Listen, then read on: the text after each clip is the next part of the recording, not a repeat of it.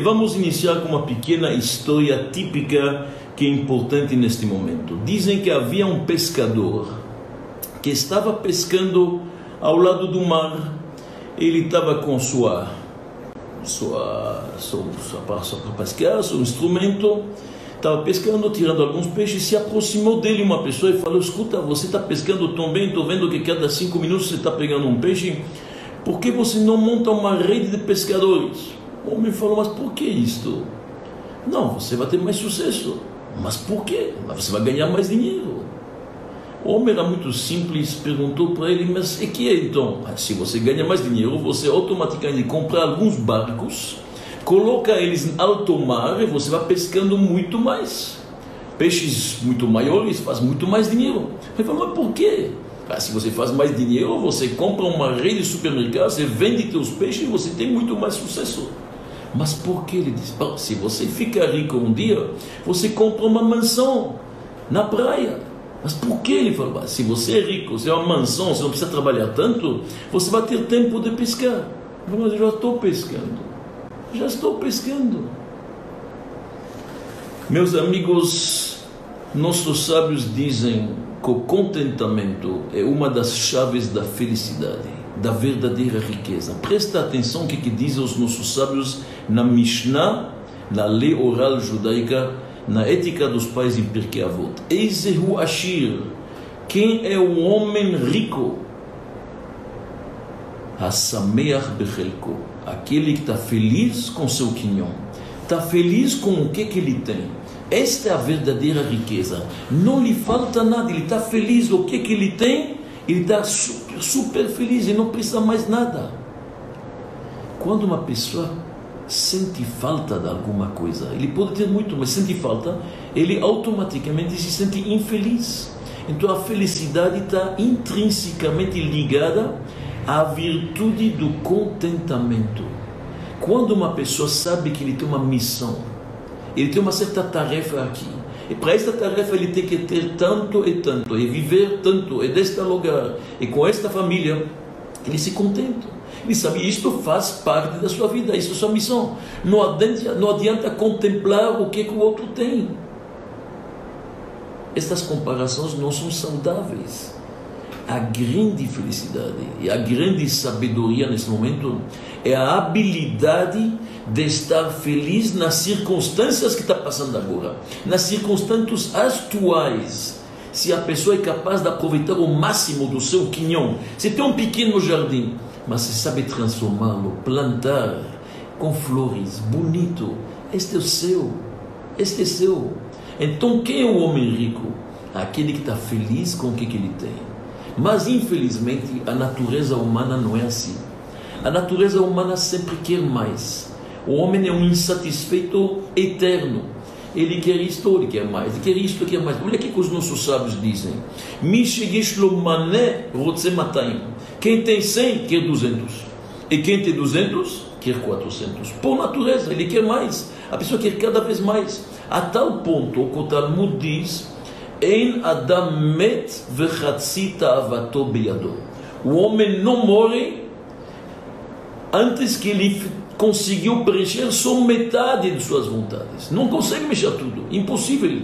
O homem tem tantos almejos, tantas vontades, que máximo que ele pode preencher a metade delas. Porque o homem quer sempre mais. Tem um, ele quer dois. Então, sempre insatisfeito. E esta insatisfação pode chegar aos absurdos. Jamais feliz, jamais contente, jamais um sorriso. Ele acha que tudo lhe merece. Acha que tem que receber tudo. Merece tudo inacreditável. Dizem que uma vez uma senhora estava na praia, já que falamos antes da praia, estava com seu filho de 8, 9 anos brincando perto da água, não perceberam, de repente uma onda forte, mas muito forte, e levou o menino. A onda foi e se retraiu para o mar, levou o menino. A mulher ficou assustada, procurou, procurou onde está a criança, não achou. Graças a Deus, passou três, quatro ela estava gritando, chorando, pedindo a Deus, de repente a onda fez o contrário e rejeitou a criança. Ele caiu, graças a Deus, perto da mãe, na praia, lá na areia. De repente a mãe olhou para ele e falou: E o bonezinho, onde está? Deus já te devolveu teu filho com saúde. Onde está o boné? Onde está o boné? A pessoa não está feliz, infelizmente. E isto normalmente vem porque a pessoa faz comparação. Ele sempre acha que o jardim do vizinho está mais verde. Ele acha que o outro está mais feliz. Aquele lá tem um carro maior que o meu. E outro tem um carro importado. E quando já comprou o carro importado, ele quer uma Cherokee maior. E assim diante. Está feliz, tem um pequeno apartamento na periferia. Não, não estou feliz, porque o outro tem um apartamento na dentro da cidade.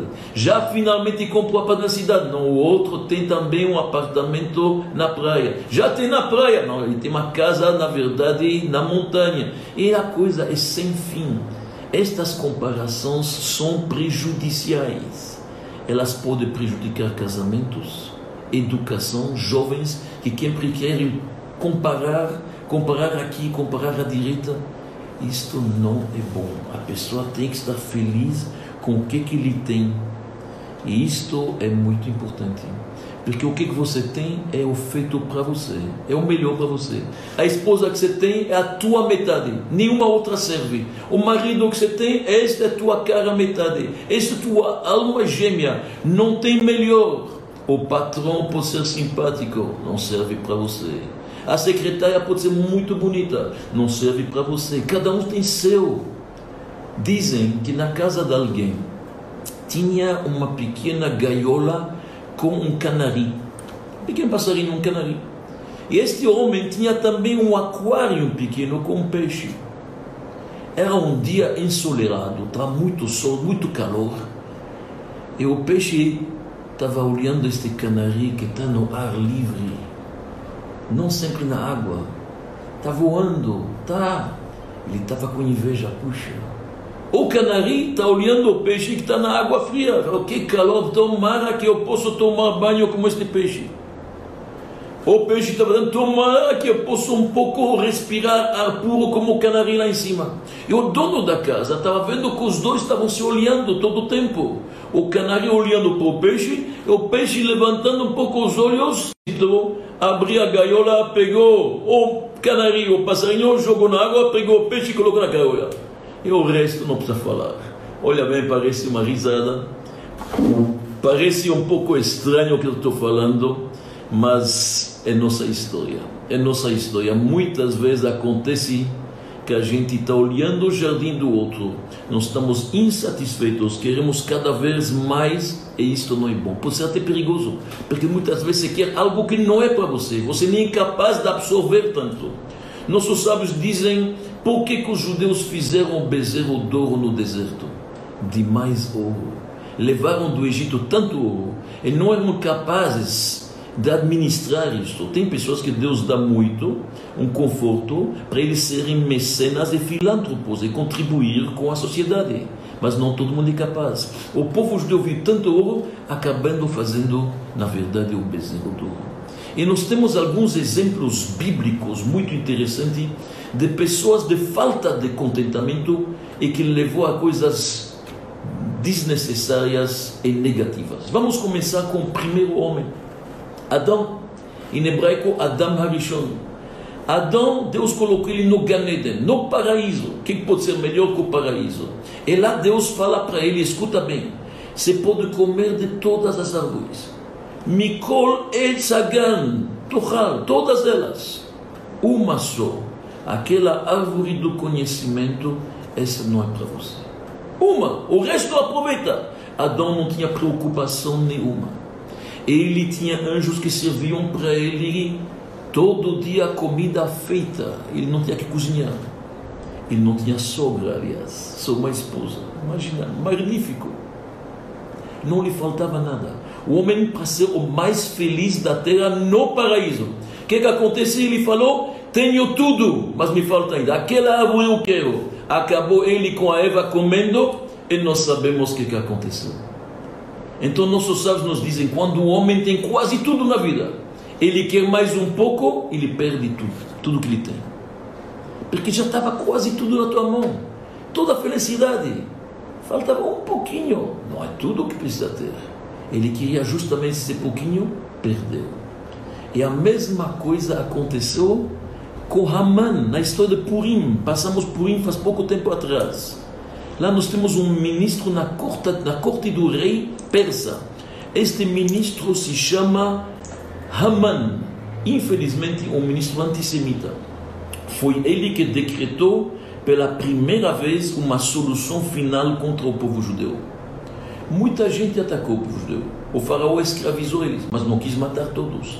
Haman conseguiu que o rei persa Assuerus assinasse e carimbasse um decreto para matar homens, mulheres, crianças, idosos, todos os judeus.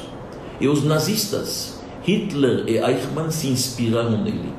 Este Haman, dizem os nossos sábios, e assim consta na Torá, no livro de Esther, era um homem rico, sucedido, poderoso, tinha família, uma mulher, muitos filhos e tinha muito poder na corte, ele quase que mandava no rei, era mais que um primeiro-ministro, não lhe faltava glória e honra, tudo ele tinha.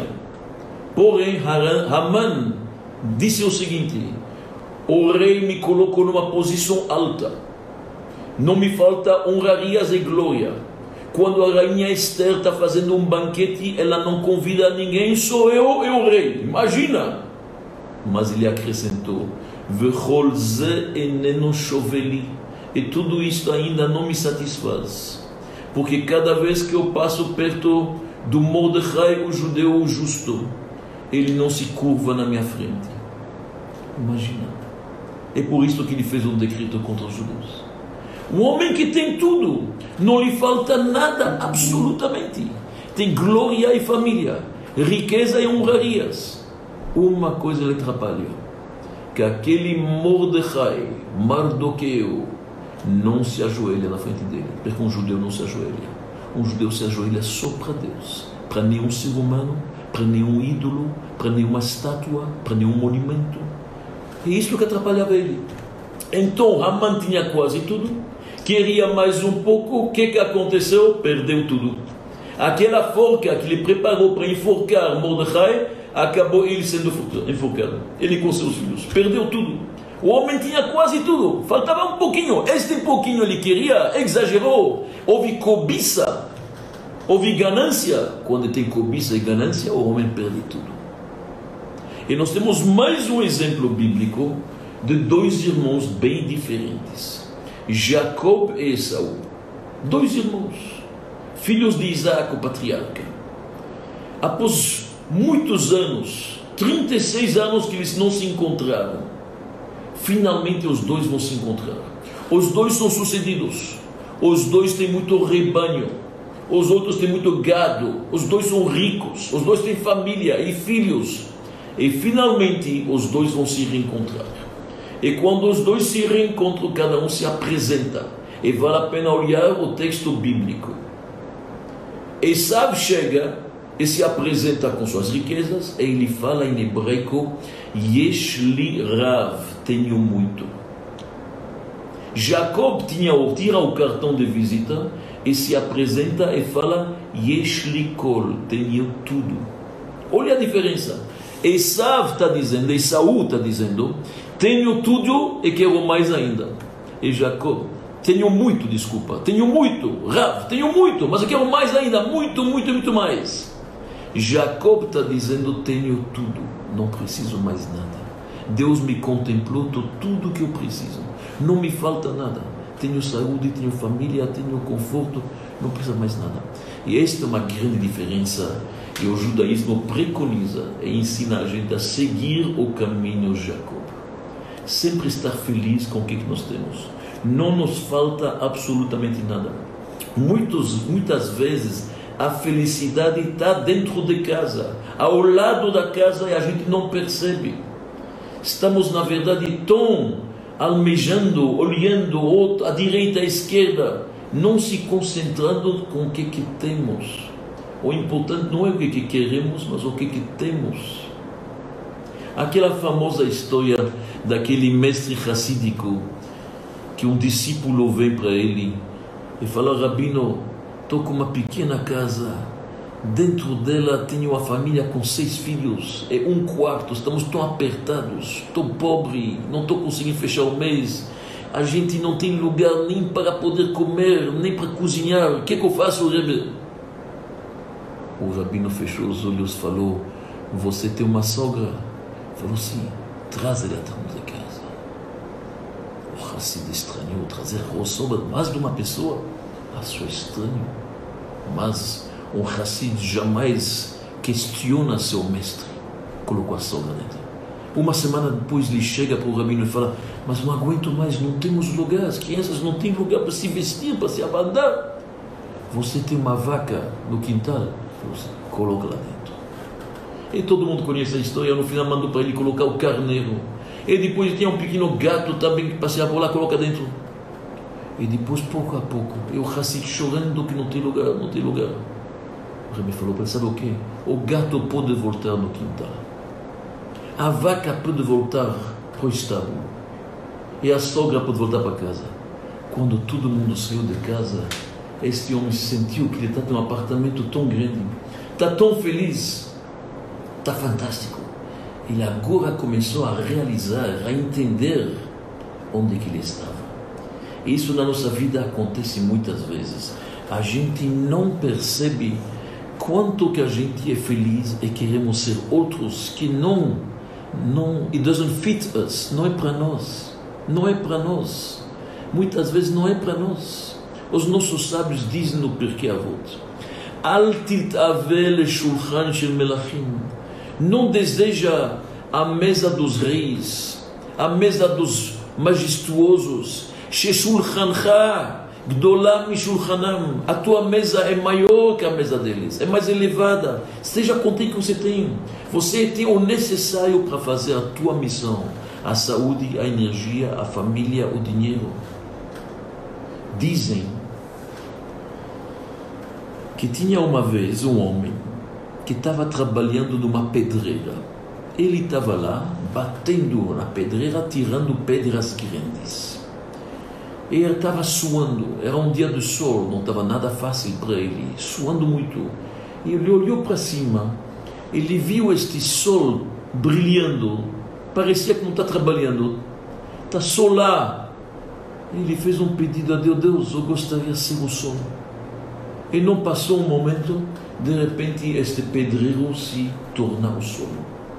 Ele estava lá iluminando a terra, apreciando a luz de repente ele viu que tem uma nuvem que passa na frente do sol e escurece o sol. A nuvem faz que os raios não passam, então a nuvem é mais forte. Fez um pedido a Deus de novo, pegou a coragem, gostaria de ser nuvem. Não passou um momento, Deus é tão bondoso, este sol se torna nuvem. Este homem agora é nuvem. Ele está passeando no céu, a nuvem está passeando. De repente chegou um vento muito forte e a nuvem é levada literalmente arrancada. Oh, este vento é mais forte que a nuvem. Deus, por favor, gostaria de ser vento. E Deus, realmente, na sua bondade, faça dele o vento. Ele, como vento, está andando, soprando à direita e à esquerda. De repente, o vento soprou em cima de uma montanha. Ele viu que a montanha não se mexe. Quando sopra em cima de uma árvore, as folhas estão balançando. Sopra em cima da montanha, nada. A pedra é mais forte. Disse ele: Deus gostaria de ser uma montanha. Deus cumpriu a vontade dele e agora ele é montanha. Passa um tempo, ele está ouvindo batidas. Ele está ouvindo batidas, batidas, batidas, ele está olhando o que, que é? Um pedreiro que está arrancando pedras da, da montanha. Falei, Deus, me devolve, por favor, que eu vou voltar a ser um pedreiro. É isto, senhores, que está acontecendo. Estamos que temos, Deus nos dá tudo, não nos falta absolutamente nada. Os utensílios, os veículos para fazer a nossa missão, a nossa tarefa pela qual nós estamos aqui. Então, muitas vezes, almejar a riqueza deste, a saúde daquele, a felicidade do outro, isso não funciona. Isso não funciona. Cada um é um instrumento, como falamos ontem, nesta grande sinfonia cósmica. Tem de tudo. Tem instrumento de sopro, tem instrumentos de corda, e tem um que tem que bater, apenas bater. a bateria, o baterista. E todos estão fazendo seu trabalho. E Deus gosta de todos e não abdica de nenhum. Presta atenção, nós temos uma sinagoga em Cracóvia. Na Polônia, no sul da Polônia, nós temos uma cidade, Cracóvia. Infelizmente, ela está muito perto de um lugar triste que se chama Auschwitz, campo de concentração, de exterminação, onde morreram mais de um milhão de judeus massacrados. Cracóvia é uma cidade relativamente pequena, linda, e tem algumas sinagogas muito antigas, 400 anos, 500, 600 anos. Uma delas se chama Isaac's Shul, a sinagoga do senhor Isaac. Quem é este senhor Isaac? A tradição nos diz que Isaac era um homem simples, mais de 500, 600 anos atrás. Ele era um homem trabalhador simples. Um belo dia, em casa em Cracóvia, ele sonhou que existe um tesouro abaixo da ponte na cidade de Praga. Então, ele achou estranho, mas o sonho se repetiu. Próximo dia, é mais um dia. Três, quatro vezes o sonho se repete que tem um tesouro, ele está vendo a ponta, a famosa ponta de Praga que todos conhecem, e lá embaixo ele está vendo o lugar onde que está enterrado um tesouro, uma caixa cheia de moedas de ouro. Ele achou estranho, pediu licença de sua esposa, levou um machado, uma pá, o que precisa, viajou de Cracóvia para Praga, na República Tcheca. Chegou lá, ele olhou, tinha guardas e assim, falou: Como vou fazer isto? Ele achou: Deixa esperar que anoitece e não tem ninguém à noite, no lugar exato que ele sonhou, ele tira a pá, o machado, começou, abriu um, dois, três, tá, mas ele fez, fez barulho. O guarda em cima tô falou, ei, o que você está fazendo? Falou, não, estou cavando. Não, está cavando o quê? Era um judeu muito simples, muito humilde, e falou, vou lhe falar, eu estou cavando porque eu sonhei que tem um tesouro aqui. Sonhou que um tesouro? É, Várias vezes sonhei que na cidade de Praga, na ponte fulana, lá embaixo, aqui nesse lugar tem um tesouro, então eu vi aqui. O guarda falou para você leva sonhos assim tanto você se impressiona com isto? Imagina, eu faz uma semana, ele falou, estou sonhando que em Cracóvia, no bairro de Casimirs, lá tem uma casa tal e tal, e abaixo do fogão tem uma, um tesouro. Você pensa que vou até Cracóvia? E quando este guarda está falando, Casimir, o bairro judaico, ele está descrevendo a, a, casa dele, a casa do Isaac. O Isaac perguntou: pode repetir o seu sonho? E o guarda repetiu: eu falei, não, não estou levando isso a sério, imagina que eu vou viajar até lá. O Isaac entendeu, voltou para casa, não hesitou, desmontou o fogão, começou a cavar, abaixo do fogão achou uma caixa cheia de moedas de ouro. A primeira coisa que ele fez, ele construiu uma sinagoga. Esta é a famosa sinagoga Isaac Shul, que tem no bairro de Casimirs, lá em Cracóvia. O que, que esta história nos diz? Esta história nos dizendo que muitas vezes a felicidade está perto de casa, não está tão longe. A gente viaja, vai, procura, abre os olhos, abre os olhos. Deus já separou o que, que é seu. Seu quinhão, esteja feliz com seu quinhão. Agora que estamos falando tanto de contentamento, eu queria falar que o contentamento é uma grande virtude, verdade. É realmente um valor essencial na vida. E como falamos antes, uma das chaves da felicidade e da riqueza verdadeira. Porém, tem situações que o contentamento se torna algo prejudicial. Ele é um defeito. Contentamento é uma virtude quando se trata de bens materiais, do mundo físico quando falamos do mundo espiritual, do progresso da pessoa progredir espiritualmente e melhorar seu caráter, lá o contentamento não serve. Contentamento é um defeito. Falar que aquele que é feliz com seu quinhão, isto é bom materialmente. Agora, um homem espiritualmente tem que se elevar. No judaísmo, nós não acreditamos na posição estática ou você desce ou você sobe. O judaísmo é alguma coisa em movimento. A pessoa tem que sempre progredir, melhorar seus traços de caráter, fazer mais, se aproximar de Deus, mais um favor ao próximo, rezar melhor, estudar mais, fazer algo a mais. Se aos mais antes de dormir, se colocar mais mãos na porta, ser mais cuidadoso com o cachê ou com o Shabat, cada um sua. Se você adota esta, este contentamento com o que está fazendo, perigoso. Aqui o Yetzerará, a nossa mala inclinação chega e fala: por que fazer tanto? Tem gente que faz menos. Por que você quer ser um Rothschild espiritualmente? E estudar, e fazer, tefilina, e cachorro, e tudo. Vai devagar, pouco a pouco. Tem gente que não faz absolutamente nada. Não precisa fazer tanto. Isto é um defeito. Contentamento na esfera espiritual é um defeito, não funciona. Sempre um judeu tem que querer crescer. A gente vê que Jacob, Jacob, o patriarca, quando ele estava saindo de Israel pedindo a bênção divina, olha o que ele falou. Ele fala para Deus assim: Venatan li lechem lechol, Deus me dá por favor pão para comer, não me falta roupa e pão. Coisa simples, roupa e pão. Mas quando ele fala em espiritualidade, ele fala, vai Hashem li lelokim, que o eterno seja meu Deus, que eu possa atingir o, o nível de Eloque Abraão, Eloque Yitzhak, que eu possa ser como os patriarcas, meu pai Isaac, meu avô Abraão, porque o judeu tem que almejar muito.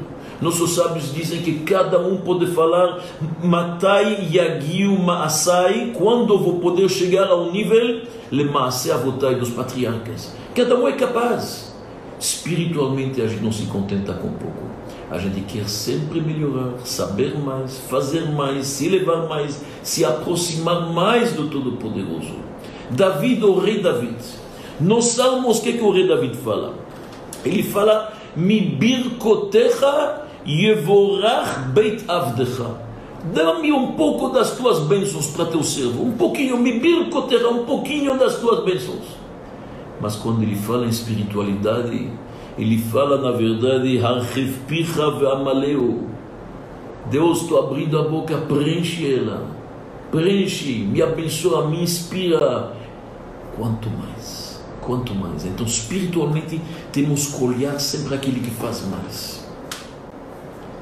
É isto que diz o grande mestre racídico, o Magid Mesrich. Presta atenção. Todo dia, a gente fala na nossa reza, tanto de manhã como à tarde e à noite. Vashevota levavecha, leva o coração. Veyadata yom, saiba neste dia que Hashem o Elohim bashamayim mal, Deus é o eterno lá no céu em cima, valares mitachat na terra embaixo. Então, a Torá diz, leva o coração e saiba e conhece isto, que Deus é o eterno em cima no céu e a terra embaixo. Por que, que tem que repetir isso tanto? Será que a gente não sabe isso? É tão importante. No céu em cima, na terra embaixo.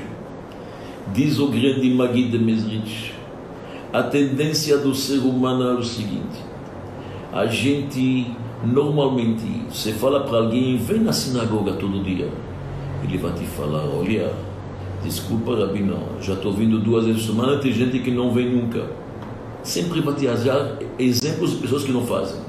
Vem ter uma aula de Torá, Shabbat. Fala, Rabino, tem gente que não tem aula de Torá nunca, eu já estou escutando o Rabino pelo telefone e basta, não precisa de mais, não exagera. Sempre vai achar alguém que tem menos. Agora fala para ele e escuta.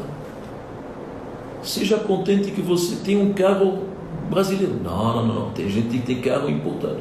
Ele quer o importado. Mas seja que seja importado. Não, não, não, precisa o outro. Mais um. Quando você fala com ele bens materiais, sempre acima. Diz o Magid Mizrich, Bashamayim, quando são assuntos celestes do céu, acima. Olha aquele que faz mais que você. Ala Aretz, assuntos terrestres, olha aquele que faz menos que você. Sempre.